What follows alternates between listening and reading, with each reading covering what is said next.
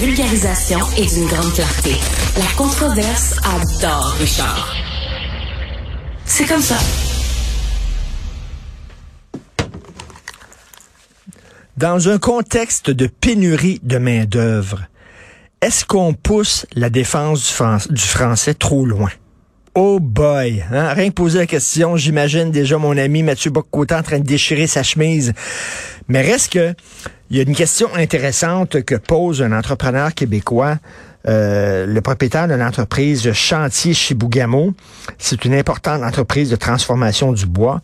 On le sait, on est en pénurie de main-d'œuvre. Les entrepreneurs, euh, ont besoin de faire venir de la main-d'œuvre étrangère. Or, cette main-d'œuvre étrangère-là doivent euh, respecter une certaine exigence au point de vue de la connaissance du français, la maîtrise du français. Et là, ils ont peur, ces entreprises, euh, les, entrepreneurs québécois, en disant si les exigences sont trop élevées, euh, les travailleurs étrangers, ils ont le choix. Là, Ils peuvent venir ici, ils peuvent aller ailleurs, travailler ailleurs, ils sont en demande. Ces autres qui ont le gros bout du bâton, on va dire, on va aller en Ontario. Alors là, euh, ce propriétaire-là de chantier chez il disait, est-ce qu'on ne pourrait pas abaisser le niveau de français exigé pour les précieux travailleurs étrangers? La question se pose, elle est intéressante. Nous allons parler avec Maître Maxime Lapointe, avocat spécialisé en immigration. Bonjour, Maître Lapointe. Bonjour, M. Martineau. Bonjour. Alors, c'est le dossier euh, du journaliste Patrick Belrose dans le journal ce matin. Euh, qu'est-ce que vous en pensez, vous?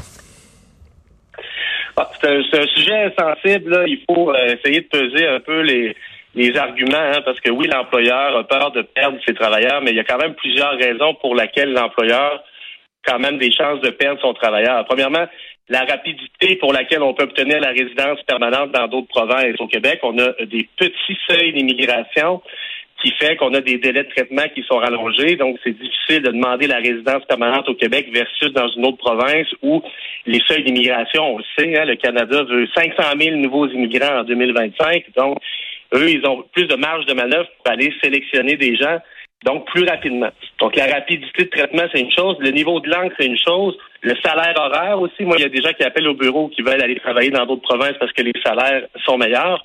Et il y a aussi une plus grande communauté, exemple, de travailleurs philippins dans d'autres provinces que le Québec. Donc, l'exode des travailleurs, euh, c'est quelque chose qui risque d'arriver. Est-ce que c'est une raison pour abaisser le niveau de français exigé? Ce qu'il faut comprendre, c'est que dans le programme Expérience québécoise, ce programme-là, c'est un automatisme. Demande deux conditions, travaille pendant 24 mois et dispose d'un niveau français intermédiaire avancé. C'est vrai ce que l'employeur dit, c'est un niveau oral qui est très élevé et qui est difficile à obtenir, qui va prendre plusieurs années, surtout pour des travailleurs des, Philippines qui ont quand même un peu plus de difficultés en francisation que d'autres.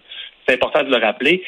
Mais euh, c'est un programme qui est automatique. Donc, on a aussi l'autre programme, le programme régulier des travailleurs qualifiés. Lui, euh, demande une grille de points sur l'âge, le niveau de scolarité, l'expérience de travail. Donc, il y a un autre programme. Donc, premièrement, l'employeur fait un peu erreur. Il, y a, deux, il y a deux programmes. Et moi, personnellement, j'aimerais mieux réduire l'expérience de travail au Canada de 24 mois à 12 mois, comme c'était en 2020, que de toucher au niveau de français, parce qu'on sait que le gouvernement veut protéger le français.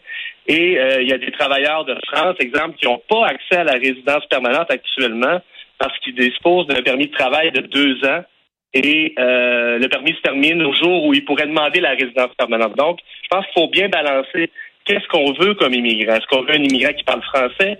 travaille depuis 12 mois, 24 mois, 36 mois? Euh, il va y avoir des grandes questions à se hmm. poser sur les seuils d'immigration. Il y, a les, travailleurs temporaires puis les travailleurs qui veulent euh, vivre ici en résidence permanente. Les, gens disent euh, s'ils viennent ici travailler quelques mois puis repartent, il n'y a aucun problème. Là, n'ont euh, ils ont pas une connaissance parfaite du français. Ils sont là ici pour nous aider de façon urgente. Mais s'ils veulent s'établir ici, ben ici c'est en français. Puis le français est déjà en déclin, déjà bon menacé. C'est important que je, je sais pas. C'est un catch 22 pour reprendre cette expression anglophone là. Euh, c'est pas évident parce que d'un côté, d'un côté, il y a la défense du français qui est importante, mais de l'autre, il, y a vraiment, il faut pas se fermer les yeux. Il y a vraiment une pénurie de main d'œuvre incroyable. Euh, comme je le disais, ce sont les travailleurs maintenant étrangers qui ont le gros bout du bâton. Hein. Ils sont en demande, ils peuvent choisir où ils vont aller. Euh, si on leur, on leur impose trop d'exigences, ils vont aller ailleurs. Si on leur impose trop de taxes, trop d'impôts, pas pas un, assez bon salaire, pas d'assez bonnes conditions euh, que ça niaise pour leur donner un permis, puis tout ça. Ils vont, ils vont lever les feuilles, puis ils vont sacrer le camp, puis ils vont aller ailleurs. Absolument. Moi, personnellement, j'aime mieux donner la résidence permanente à un Philippin qui aurait un niveau intermédiaire, disons B1 et non au niveau B2, donc un petit peu plus bas en français, que donner, et qui travaille ici là, depuis deux ans, que donner directement la résidence permanente à quelqu'un de francophone en Afrique, exemple, là, je dis l'Afrique, mais ça peut être n'importe quel pays. Hmm. Et ce qu'il faut comprendre, c'est que le gouvernement du Québec sélectionne actuellement beaucoup de gens à l'extérieur du Canada et qui remplissent une grille de points avec leur niveau de langue, leur niveau de scolarité, leur âge. Et c'est des gens qui arrivent ici et qui ne trouvent pas de travail nécessairement. Donc moi, personnellement, ça fait plusieurs années que je le dis, je sélectionnerai uniquement des immigrants qui sont ici au Québec et qui travaillent et qui ont un niveau de français ou toutes sortes de conditions qu'on voudra définir versus des gens qui n'ont pas fait leurs preuves car ils sont encore dans leur pays d'origine. Ça, pour moi, c'est un... Je me suis inscrit sur un forum récemment de gens qui participent dans la plateforme ARIMA, qui est la plateforme pour le programme régulier de travailleurs qualifiés. Puis on voit les gens, là, les... ils ont la résidence permanente relativement rapidement, contrairement à les gens, euh, aux gens qui sont ici au Québec. Mais c'est des gens qui n'ont rien démontré sur le... Et donc, ils vont arriver au Québec, ça va finir en chauffeur de taxi désolé de la matière, mais ça mmh. finit souvent comme ça, pareil. Et, et mettre à la pointe, il y a des gens qui disent, ben pourquoi on baisserait les exigences en français? Moi, je leur dirais, ben écoutez, on le fait, on le fait au Québec même là. Il y a des jeunes qui sont en train d'étudier pour être profs, et il y a une telle pénurie d'enseignants qu'on est en train de baisser les exigences en disant, même là, même si vous passez pas votre fameux test de français, on va vous prendre quand même parce qu'on a, on a trop besoin de professeurs dans les écoles. Donc, si on le fait pour des Québécois qui sont déjà ici, puis qui ont la soigneté canadienne, puis tout ça, qui sont établis ici, mais pourquoi on ne le ferait pas pour des travailleurs étrangers? Absolument. Ça devient un peu gênant d'exiger un niveau de français plus élevé à nos immigrants qu'à nos ressortissants euh, aux, Québécois, finalement. Ben oui. C'est sûr que là-dessus, vous mettez, mettez le doigt dessus, là, le français, je pense que tout le monde doit l'apprendre, mais surtout les Québécois, puis les jeunes, puis les moins jeunes. Le français, le français écrit se perd, mais c'est pas... Euh, aux immigrants de régler notre problème de, déclin du français pour notre propre population, ça c'est certain. Mais c'est pas évident hein, de, de, manœuvrer entre d'un côté euh, la protection, la nécessité de protéger euh, le français, mais de l'autre aussi la nécessité d'amener de la main d'œuvre aux entreprises pour qu'elles puissent fonctionner. C'est sûr, mais en même temps, je pense que les travailleurs doivent comprendre aussi qu'ils viennent au Canada, au Québec, avec un permis de travail temporaire. Donc, la résidence permanente, il faut que ce soit vu comme la carotte au bout du bâton. Il faut que la carotte soit pas trop loin. Donc, c'est vrai que le Québec doit avoir des programmes d'immigration attrayants en tout temps, parce que le Canada, lui, commence à aller voler les immigrants francophones du Québec. L'autre jour, euh, le mois dernier, on voyait le Canada, pour une fois, atteint sa cible d'immigrants francophones hors Québec de 4,4% et tous les, les journalistes, les chroniqueurs riaient en disant, haha, mais, mais c'est pas drôle, dans deux ans, ça va être 5% 10% 15 de francophones qui vont aller vivre ailleurs qu'au Québec parce que c'est plus rapide d'avoir la résidence permanente. Donc, au Québec, il y a une sérieuse mmh, question mmh. à se poser sur les seuils d'immigration. Il faut comprendre, Richard, le Québec peut aller sélectionner 23% de l'immigration canadienne en vertu de l'accord Canada-Québec signé en 91. Donc, le Québec, sans poser de questions, peut aller sélectionner plus de 100 000 immigrants par année et ils en prennent malheureusement seulement 50 000.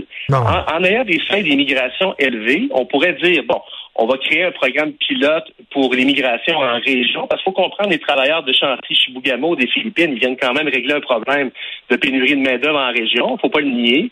Et si on avait des plus grands seuils d'immigration, on pourrait dire, bon, bon, on va donner, exemple, 5 000 certificats de sélection pour des travailleurs en région qui occupent des postes névralgiques ben et pour lesquels on va être un petit peu plus souple sur le français.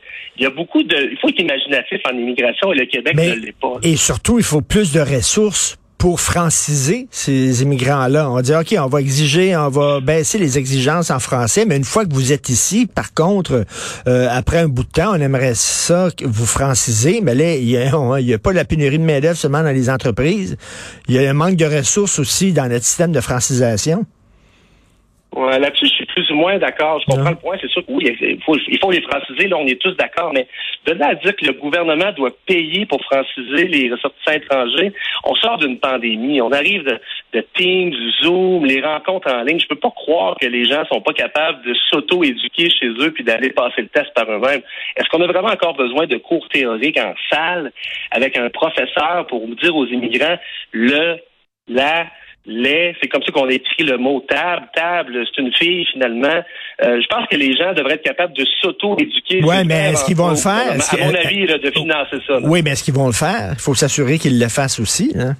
Ben, ils n'auront pas le choix parce que la carotte, c'est la résidence hmm. permanente qui, elle, exige un niveau de français. Donc, si on baisse pas la condition du niveau de français, malheureusement, comme M. de Chantier-Chibougamo aimerait, ben, les immigrants, il va falloir qu'ils l'apprennent. Puis oui, c'est difficile. Sinon, ils vont rester sur les lignes de côté avec un permis de travail temporaire qui se renouvelle en passant. Il faut comprendre que depuis 2015, on n'a on a plus de limitation sur la durée des permis. Avant 2015, c'était quatre ans. Donc, quatre ans, après ça, il fallait que tu repartes dans ton pays où tu demandes la résidence permanente, mais les gens peuvent rester avec un permis de travail. Et le point que je veux mettre en lumière avec vous rapidement, c'est l'employeur se plaint d'avoir payé le gros prix pour ses travailleurs des Philippines, mais il y a peut-être un enjeu là-dessus. Pourquoi vous avez payé trop cher? Est-ce que c'est parce que la personne qui vous les recrute se graisse un petit peu trop? Hmm. moi, quand je recrute, moi, quand je recrute des travailleurs étrangers au bureau dans mon cabinet, Maxime Lapointe avocat, on a un département de recrutement. On ne cherche pas 20 000 pour recruter. Hmm. Non, c'est une bonne question. Merci, maître Maxime Lapointe, avocat spécialisé en immigration. Merci beaucoup. Ça fait plaisir, merci.